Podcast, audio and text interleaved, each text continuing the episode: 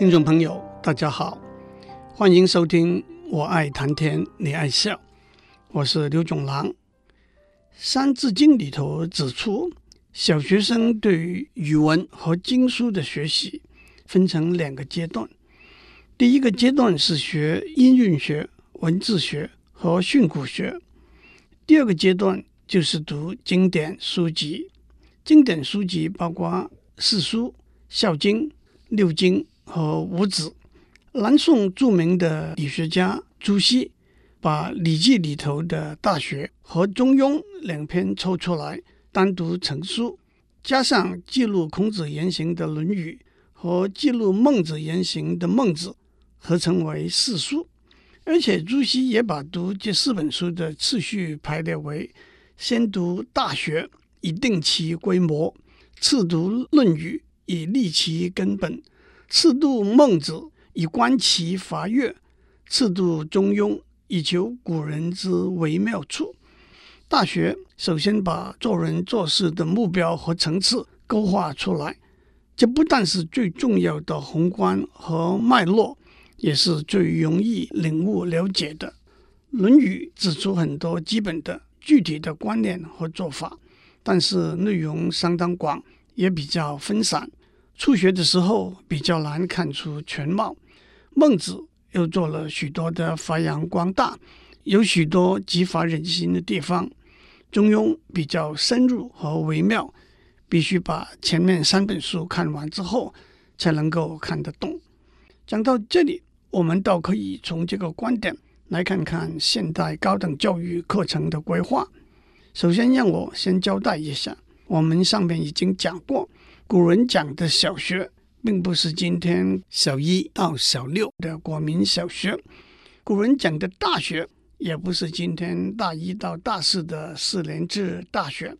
古人讲的大学是大人之学，是大士之学。古人讲的大学，也正和古人讲的小学相对比。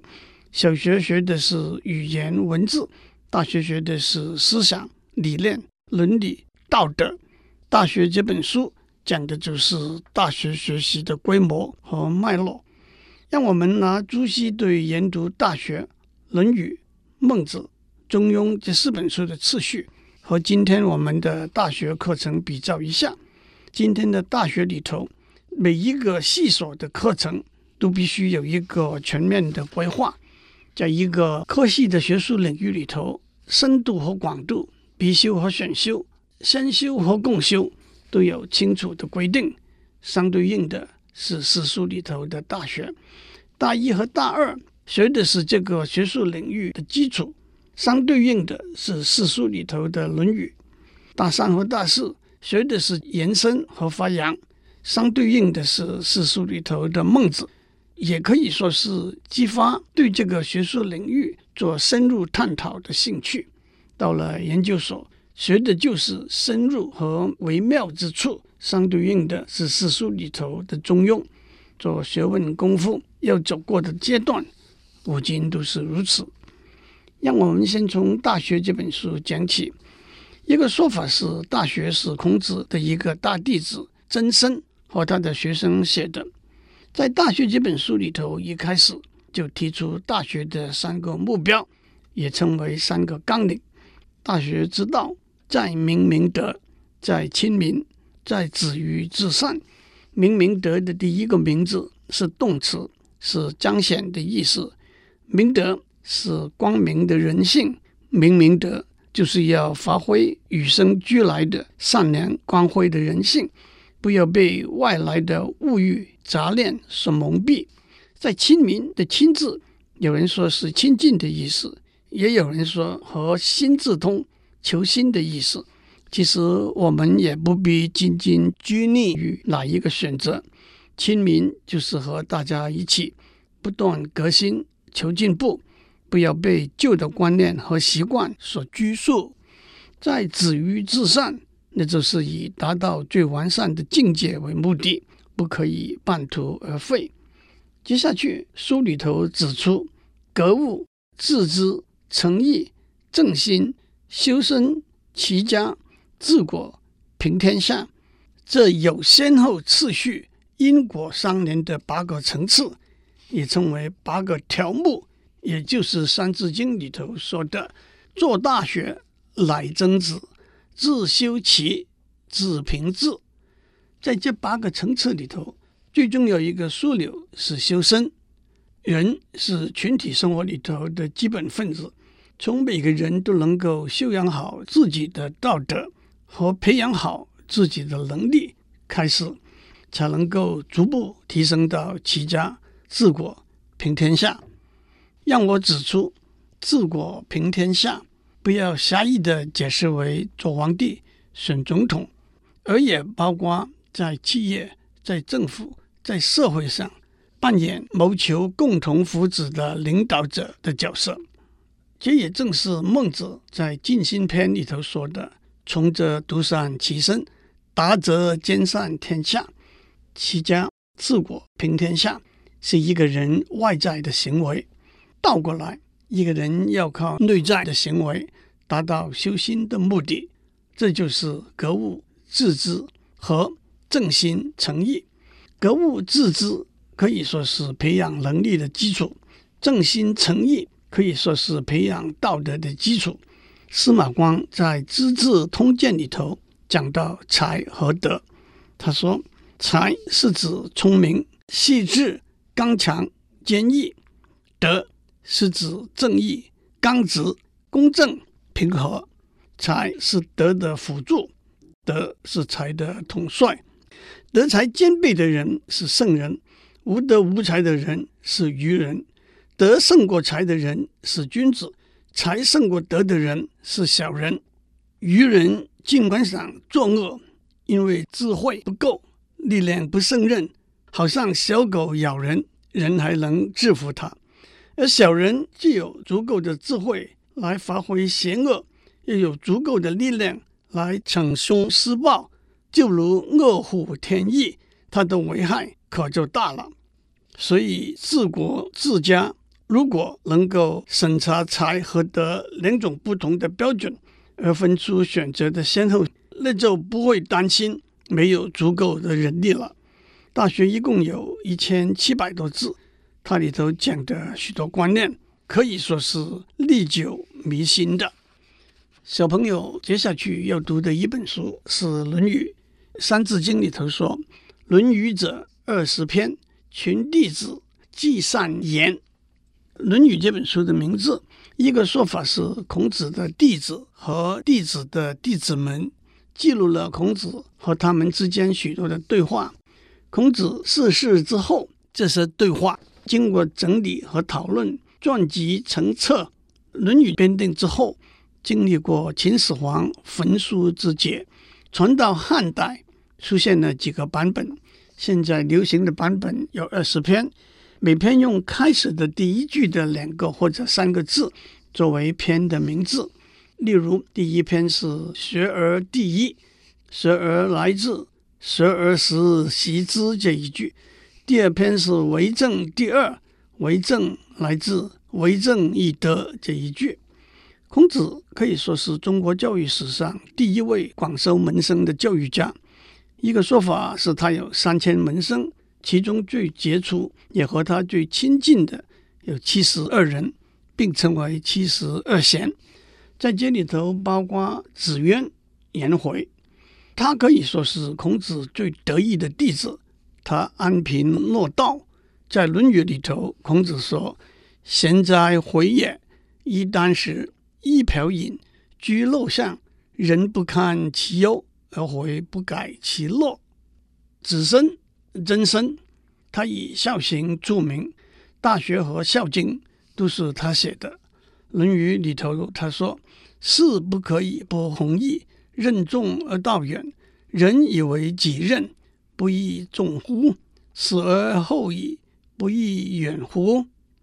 子路、仲由是弟子里头侍奉孔子最久的。在《论语》里头，孔子问子路的愿望是什么？子路说：“愿车马衣轻裘，与朋友共避之而无憾。”意思就是愿意把车马和衣服和朋友共同使用，即使用坏了也不会抱怨。子路性格刚猛直爽，《论语》里头有记载：“子见男子，子路不悦。”男子是卫灵公的一位妃子，他风流娇艳，声名不怎么好。男子邀孔子去看他，孔子果然去了，即使孔子是老师，子路还是表示不满的意思，害得孔子还发誓：假如我做了什么出轨的事。天也知，天也知。还有子贡、端木贡，他善于经商，是孔子门生里头最有钱的。在《论语》里头，他问孔子：“贫而无谄，富而无骄，何如？”意思是贫穷却不谄媚，富有却不骄傲。夫子觉得怎么样？孔子说：“可也。未若贫而乐。”富而好礼者也，意思是这是可以的，不过还是比不上贫穷而能够有志气，富贵而能够谦恭有礼。子贡说的是消极的行为，孔子说的是积极的行为。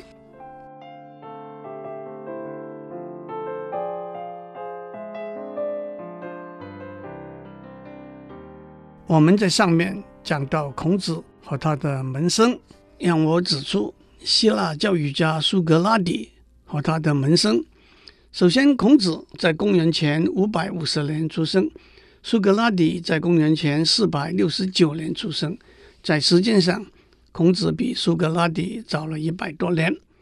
苏格拉底自己没有文字的著作，他的言行都是由他的门生帮他记载的。他的大弟子是柏拉图。柏拉图最有名的弟子是亚里士多德，还有耶稣和他的十二个门徒。按照马太福音第十章的记载，包括大弟子彼得、他的兄弟安德烈、雅各和他的兄弟约翰、马太，还有另外一个雅各和后来出卖耶稣的犹大。有些学者。认为新约圣经里头一部分是这些弟子写的，例如马太写马太福音，约翰写约翰福音和约翰一书、二书、三书，彼得写彼得前书、彼得后书等。另外的部分是十二门徒以外的人写的，例如马可写马可福音，路加写路加福音和使徒行传等。但是也有些学者认为，真正的作者。没有办法考证使徒的名字，只是用来做笔名而已。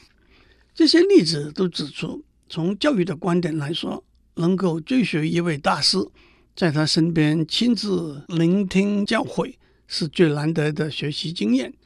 清华大学校长梅贻琦先生说过：“所谓大学者，非谓有大楼之谓也，有大师之谓也。”真是一语中的。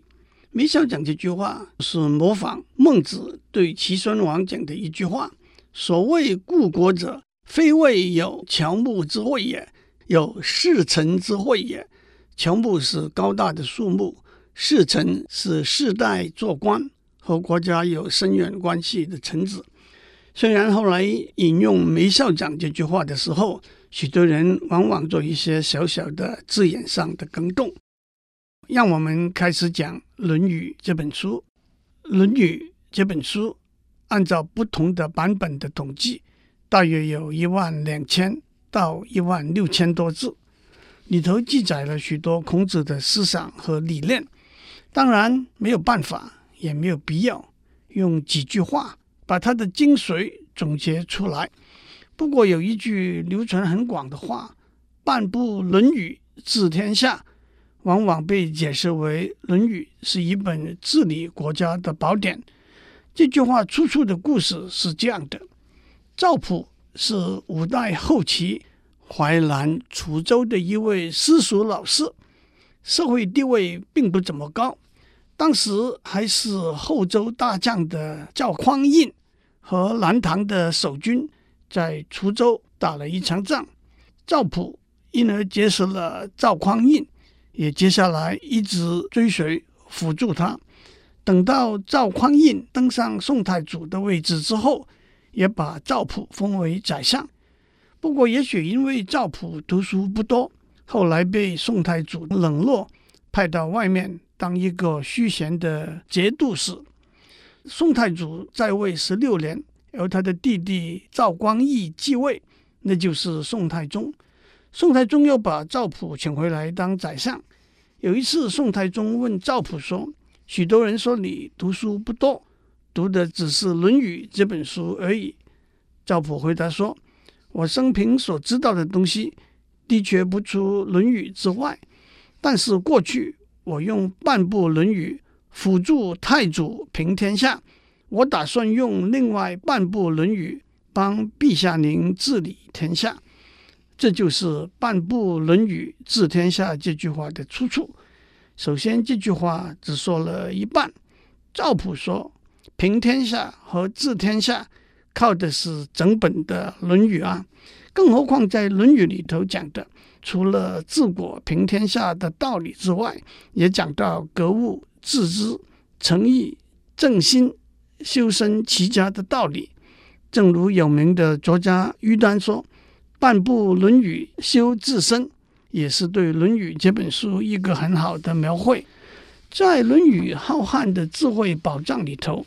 要选一些孔子和他弟子说过的话作为例子，可不是容易的事。即使说是选一些所谓比较有深意的、大家比较熟悉的，也是个人有不同的标准和看法。我想不如用随机抽样的方法来选一些例子。我用的随机抽样的原则是和三这个数字有关的例子。让我解释一下。为什么我想到这个随机抽样的方法？在资讯科学里头，有一位鼎鼎有名的大师，叫做 Donald Knuth，他是美国史丹福大学资讯科学系的教授，也是一位虔诚的基督徒。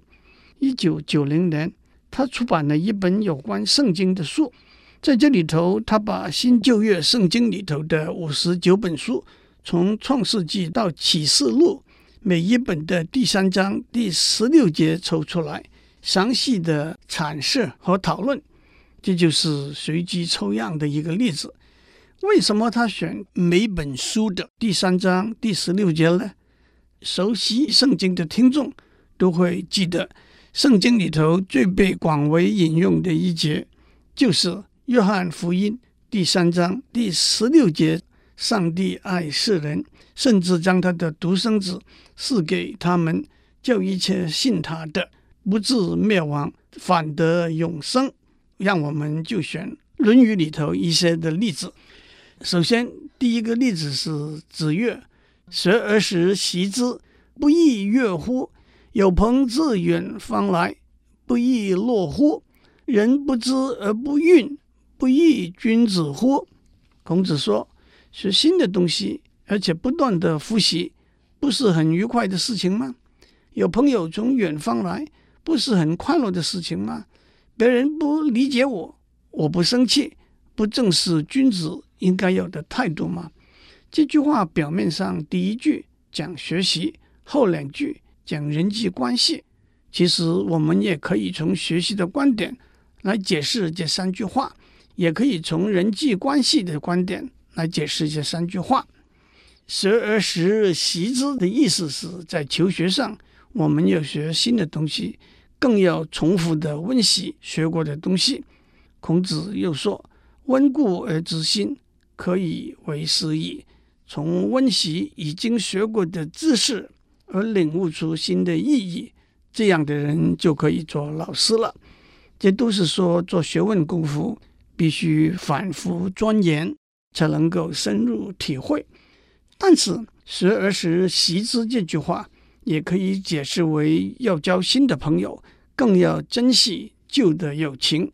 正如英文的一句老话说：“Make new friends and keep the old.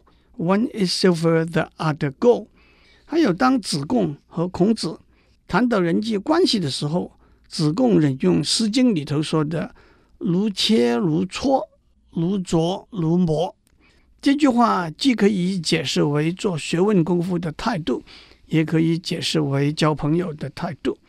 有朋自远方来这句话，指的是看到从远方来远别的朋友的快乐。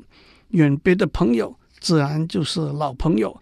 也正是杜甫的诗里头说的：“只称会面难，一举泪十觞。十觴亦不醉，感子故意长。”但是有朋自远方来，也可以解释为从远方带过来的新知识。做学问功夫要广要博，不能够闭门造车，不能够做井底之蛙。尤其是在今天又平又小的世界里头，有朋自远方来，不正是我们口口声声说的国际学术交流吗？人不知而不愠这句话的意思是对不了解你的陌生人不要生他的气。但是从做学问的功夫的观点来说，人不知而不愠也可以解释为：假如别人不了解或者不同意你在学问上的观点和道理。要耐心地解释给他听，说服他。推而广之，孔子又说过：“当仁不让于师。”意思是面临仁义的选择，即使自己的老师也不谦让。这也正是希腊哲学家亚里士多德讲的“无爱无私，无有爱真理”。